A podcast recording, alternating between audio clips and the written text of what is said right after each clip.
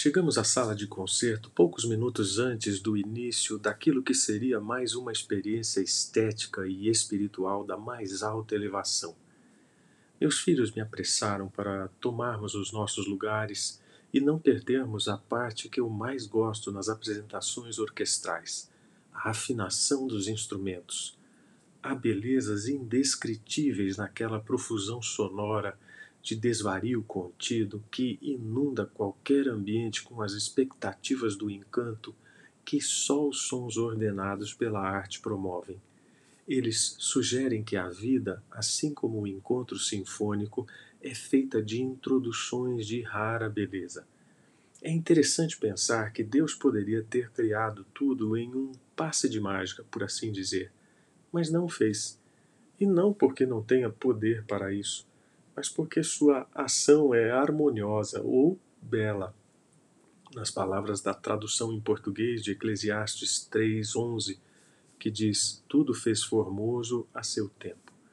As consonâncias e dissonâncias dos princípios descritos nos primeiros capítulos de Gênesis não soam em uníssono, são eufônicas, encadeadas com as conclusões de Apocalipse, prenunciando o final apoteótico e glorioso.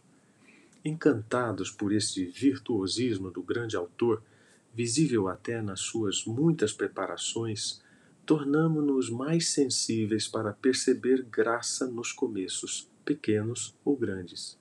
Cada amanhecer, por exemplo, é um forte indício da misericórdia renovada de Deus.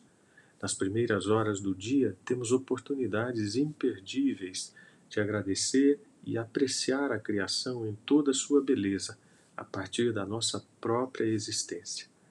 Qualquer preparativo do cotidiano é uma ocasião favorável para antever o cuidado daquele que não dorme, agradecendo por antecipação livramentos e direcionamentos. Começos, todos eles, são prelúdios da graça divina.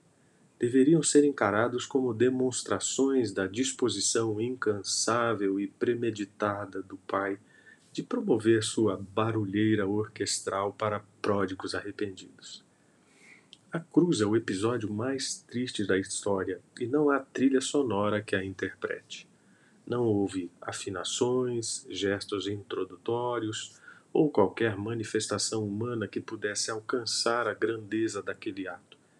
Também não houve plateia que o aplaudisse mas o prenúncio de vida reunido no sacrifício de Cristo por nós, naquele palco rústico e cenário de crueldade, ressoa até hoje de forma magistral. A profusão sonora do nosso conturbado contexto certamente é tão intensa quanto desprovida de beleza. Talvez por desprezar toda a graça contida na busca de uma tonalidade divina que permita às consonâncias e dissonâncias da espiritualidade verdadeira uma convivência harmônica, tal qual decretada pela mente do compositor e tutelada pela maestria do regente. Cristo é expressão da graça, que não se ouve em tutti fortíssimo, mas na singeleza de uma flauta ou na nostalgia de um clarinete ecoando a partir do Calvário. Podemos e devemos mudar essa dinâmica e fazer de cada momento difícil de nossas vidas o começo de uma nova execução entusiasmada com a pessoa de Jesus. Temos diante de nós a mais sublime de todas as partituras, as Escrituras, mostrando em detalhes que os movimentos da sinfonia a um Deus maior têm seus movimentos ordenados para que a beleza da salvação seja vista e ouvida em toda a terra.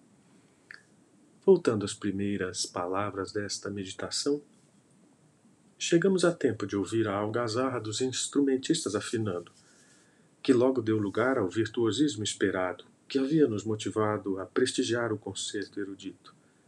Há um grande espetáculo acontecendo à nossa volta, mas que poucos apreciam. O último movimento está sendo executado, mas muitos sequer se deram conta que havia beleza já na afinação inicial.